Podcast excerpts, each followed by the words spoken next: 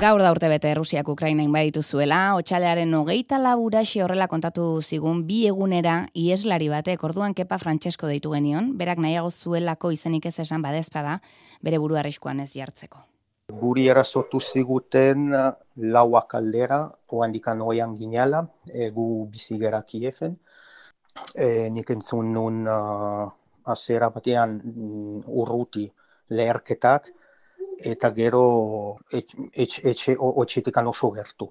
Eta orduan, uh, bueno, e, gu prestatuta genukan plana, evakuazioarena, guria, eta kotxea antolatuta neakan, ama bos minutun e, jantzi ginen, umea eta guzti, porque gugea matrimonioat ume txiki batekin, urte eta bat. Ni atera nintzen kalean ez zegoen inor, denak lotan, eta bitartean uh, leherketak entzuten ziren. Orduan, ato da guztia e, lortu genuen kotxera jun, kotxea hartu, eta zeharkatu genuen Kiev osoan, e, iritikan ateratzeko. Urtebete joan da eta beraren gana joan gara. Hernanin bizi da familiarekin eta etxera joan zaio nagore teleria. Paolo Malpeti, kaixo, egunon. Egunon, egunon, nagore. Ongi etorri, eh, Laskabo Prosimo, Ukrainarrez. Paolo zara eta Euskal Herrian, ke pasara? Duela urte beteko kontakizun eginez zeure burua entzun da berritu egin altzaizu, itolarria. Eh, bai, bai, eh, bai, unkigarria, e, izan da entzutia e, duela urtebeteko testigantza hau e, mandakoa, eta bueno, e, astontan, otxailaren hogeita batean, duela urtebete, Putin egin zuen diskursoa nun uh, mehatxatu gintuzten, bueno, mehatxatu zuen uh, Ukrainaren herria, herri osoa. Gaur berriz ere, eta da ez deguna inoiz ahaztuko. E, oso argi daukat, e, argi gogoratzen dut e, egun hori. E, gu etxean ginala, astelena, e, uste da astelena, eta berak hitz egiten zuen, e, bere antzerkia egiten, aurpegia oso beldurgarria, ikaragarria aurpegia, e, begirada tinko, eta azizan, uh, azizan hitz egiten, eta azizan uh, mehatxatzen, e, eta esplikatzen zer e, mendikan aurrea. Bueno, ni personalki hasiera batean, bueno, en en uno en uno ulertzen egoera, ze igual mehatxua e, besterik etzan izan, baina bueno, baina bai e, berak argi izaten zuen, osea, berak ez zuen errekurritzen herri bezala e, Ukraina. Osea, herria, e, guda e, aziko zula herriaren kontra, Ukrainaren herriaren kontra. Zain bere ustez, Ukrainaren eh, estatua ez zale existitzen. Azmakizuna utxazala eta ez zale existitzen. Eta beraz, bela, mehatxatu zuen, e, mehatxatu zuen zuzenean herria. Ez gobernua, herria osoa, Ukrainako herria osoa e, orain ezagutzen e, degun e, guda, zuzenduta dago Ukrainako herri osoari. Berak zuntxitu nahi du herria. Eta gu tamalez e, ikusi genuen aseratikan. Zeren xedea zan e, hiltzea zibilak. Urte horrenak mamu guztiak astindu ditu, Errusia gainera bertan bera utzi du behin behinean arma nuklearren kontrolerako sinatuta duen hitzarmena, Errusiaren eraso bortitz baten beldurraltzara? Bueno, gu behintzat, eh, bueno, ni beldurra naz, eh, naiz, eh, orain eh, Ukrainian eh, zeinitartekoak eh, eh, bizi dira, zagunak, lagunak, eta beraien beldurra naiz. Gu seguru gaude hemen, baina bai beti begirada Ukrainari dakau. Ma azken finean, bueno, denetikan entzuten da, ez? Osa, kesi, guain nahi dute aviazio guztiak en plan kamikaze jaurti Ukraina daukaten uh, bidale. Orduan, bueno, urte bete ondoren, osa, Ukraina zutik dirau, han bizi direnok ez, ez e, oitu egin dira, gu behintzat e, ikusi genuna e, hau izan zen, porque gu e, egon ginean e, udaran, urriar arte bizitzen, eta azkenian, han zaudenean, e, oitutzen zera, alarma saltatzen denean, bai gabean, bai egunez, e, kalean zaudenean, eta bueno, nire kasua umiakin zaudenean kalean zirenak e, azten direnean, a, bueno, e, pixkatola beti urduritasun puntu horrekin, baina baina azkenian e, e, bizitza da olakoa da, eta eutxi behar da. Eta gero pentsatu, pentsatzen dugu, gu baino okerrago bizi dira hainbat, hainbat uh, Ukrainarrak, gu baino askoz okerrago bizi da direnak. Zentzu dira, ba, bizi direnok, ba, pas igual Errusiatik gertu, e, beste hirietan, e, ala donola, anzaudenean bizizea. Itze ingo dugu militarizazioaz, defentsa gastuaren igoeraz, zure familiaz eta angeratu direnez, baina aurren aurrena zure zure etxeko ez galdetuko dizugu. Etxeko bateak zabaldu bizkiguzu, parez pare, hemenago, zure etxeko zapatilak jantzita, emaztea eta bi Orain bost bizi zarete. Orain bost bizi, orain, orain bost bizi gara.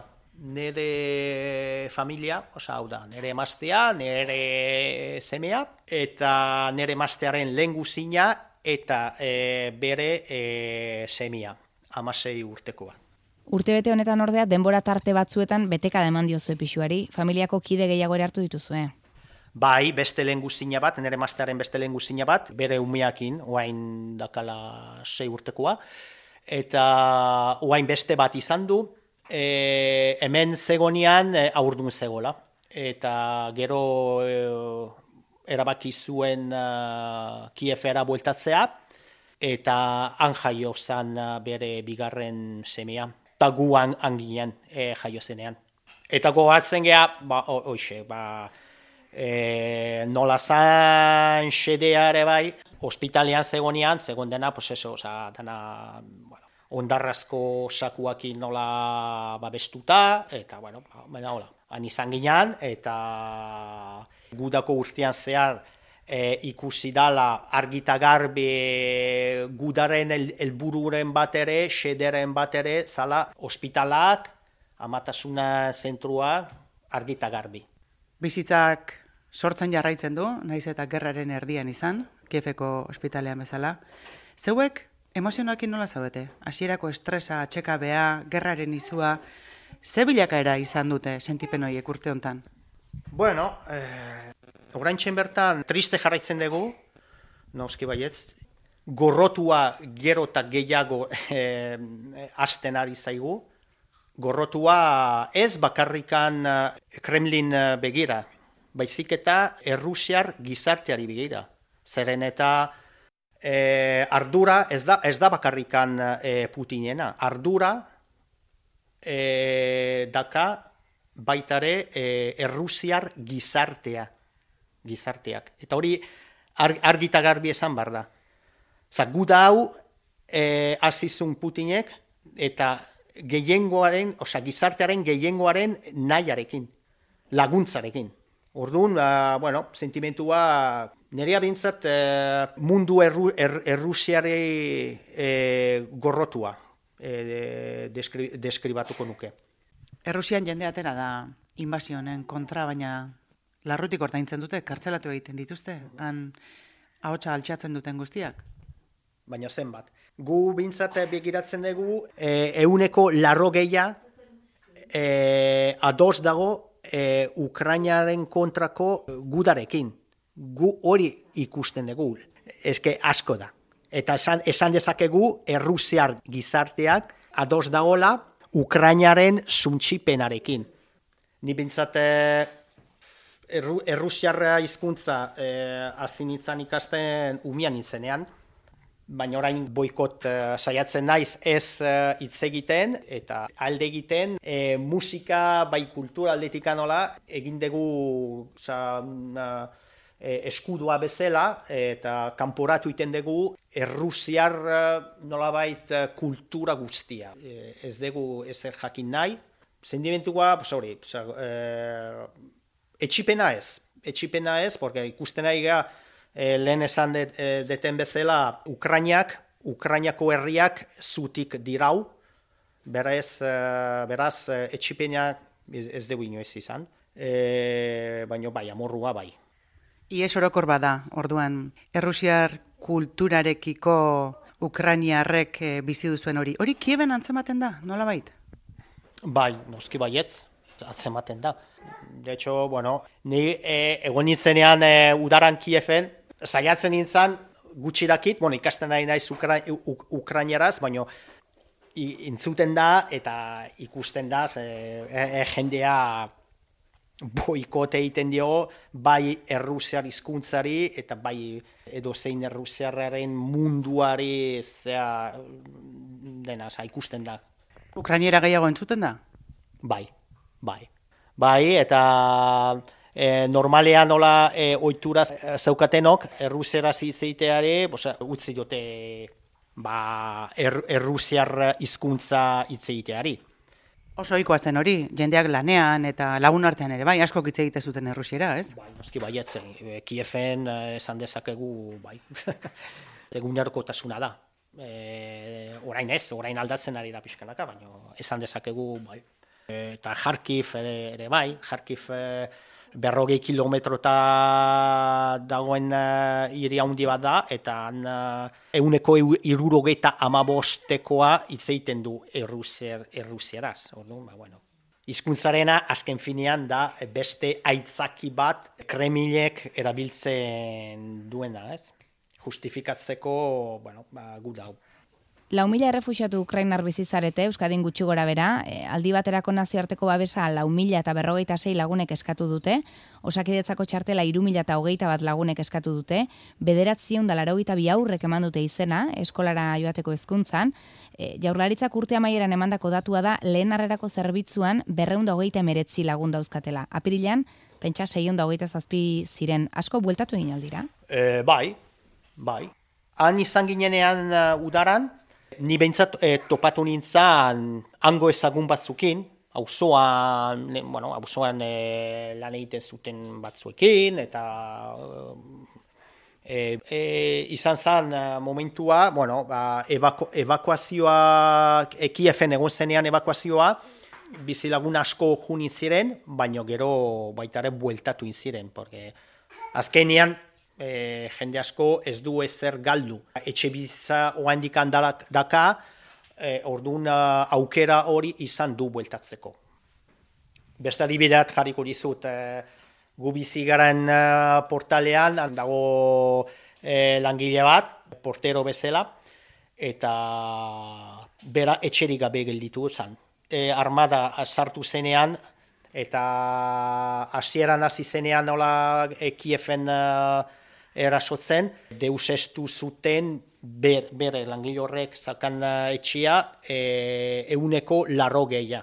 Bera bizizan e, herri txiki batean eta gaur egun herri txiki hori deus estuta dago euneko larro gehia. Beraz, bueno, dago jendia Kiefeko provintzian bizi denak, ba, dena galdu zula. Batzuk alde egin zuten eta ez dide bueltatu, baina beste batzuk e, bai bueltatu ziren, hori da goera mm, dagoena guain dikan uh, denbora e, aurrera e, joan ala e, nola mm, ze motako aldaketa izango du e, gura honek. Kiefeko zuen etxeak zuena izaten segitzen du? Norbai bizi alda bertan? Ba, bai, bai, guria izaten jarraitzen du. O, momentu hontan dago bere, bere alaba bizitzen. Osea, nire emastaren alaba bere zenarrakin bizitzen. Zeren, beraiek leno e, bizi ziren e, alokairuan, Kiefeko zentruan, e, bizi ziren hogei garrin pizuan, eta zan oso arriskutsua. Alarma zenean beti, beti, beti, beti e, geisten ziren garajea, e, gabean e, loak hartu ezinik, estres asko, beraz e, erabaki genuen nola utxik zegola, pues, beraiek eh, angelitzea, pues, gu azken finean bizigera bai, etxe altu batean, e, hogeita bost e, pisutakoa, baina gu bizia laugarren e, pisu batean.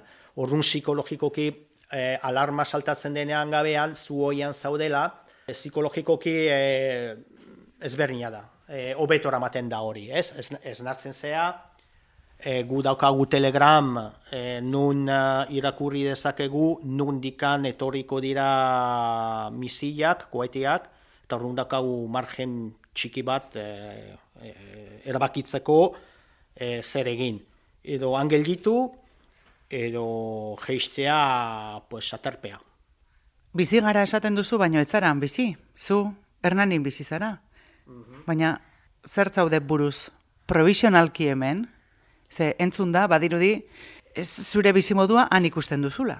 Bo, bueno, e, bai, hemen, e, nomada bezala dutakit, e, e, hemen eta han. E, orain, arro gaude uk, e, Ukrainarren erresistentzarekin. Oso arro gaude, horregatik tiratzen gaitu asko bueltatzea karea azken finean, e, Ukraina soilik Ukraina, Ukrainako herriak erabakitzen du, e, nun bizi, e, eta orduan, ba, bueno, han, da nere umia han jaio zan, Kiefen, eta han dago bere etxia, ber, bere sorterrian gua handa, eta guk erabakitzen dugu. Paulo, zuk naziotasun italiarra daukazu, bai.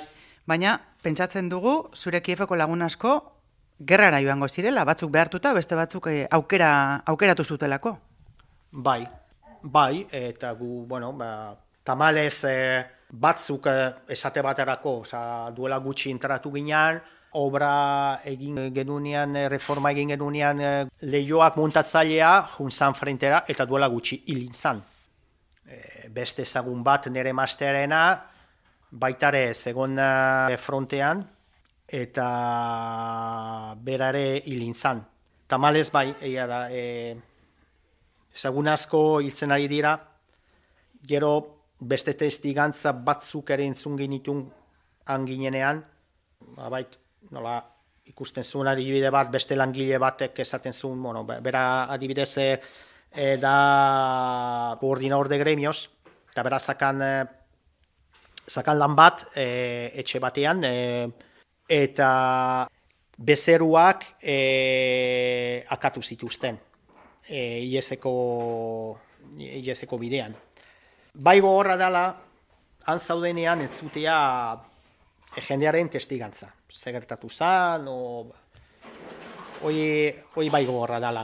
Ni topatu nintzen baitare batzukin, osa, saiatzen e, zirenean Ukrainatikan kanpora joatea, adibide bat, bueno, ba, emakume bat, esaten zula, zau, berak egon zan, gu egon ginean uh, lehenengo saiakeran e, mugan berdinan, egon zan lau egunez kola egiten, osea, Polonian sartzeko.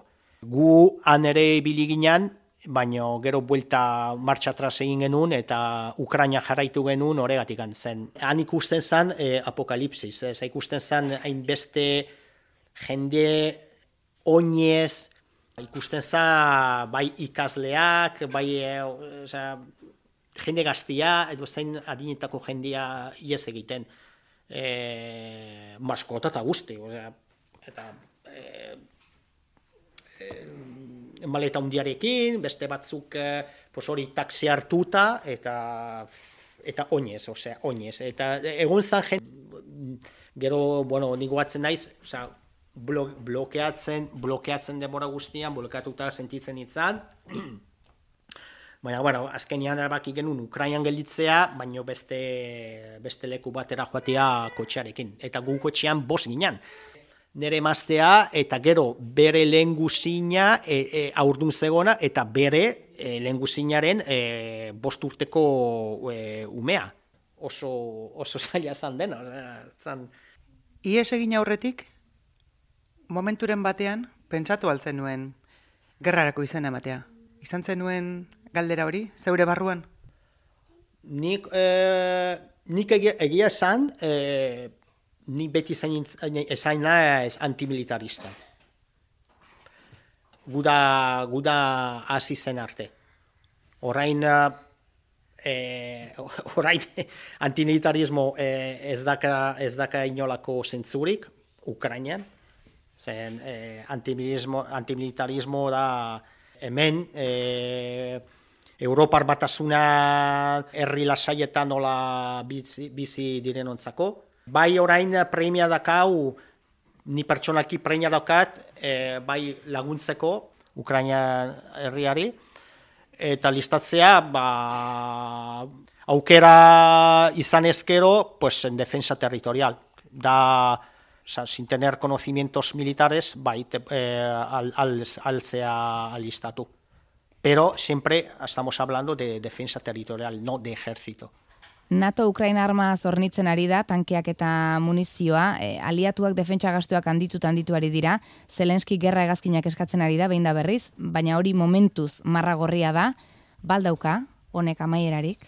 Nien naiz aitua, naiz militarra ditua, e, beraz ezin dut zan e, gauza hundirik.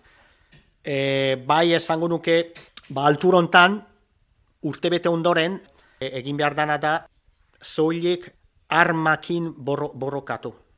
Beste batzuk, goatzen naiz, bai hasieran eta bai orain, politikari batzuk, eroso bizi diren batzuk, behin baino gehiagotan errepiketzen dira diskurso berdina. Osea, por la via diplomática.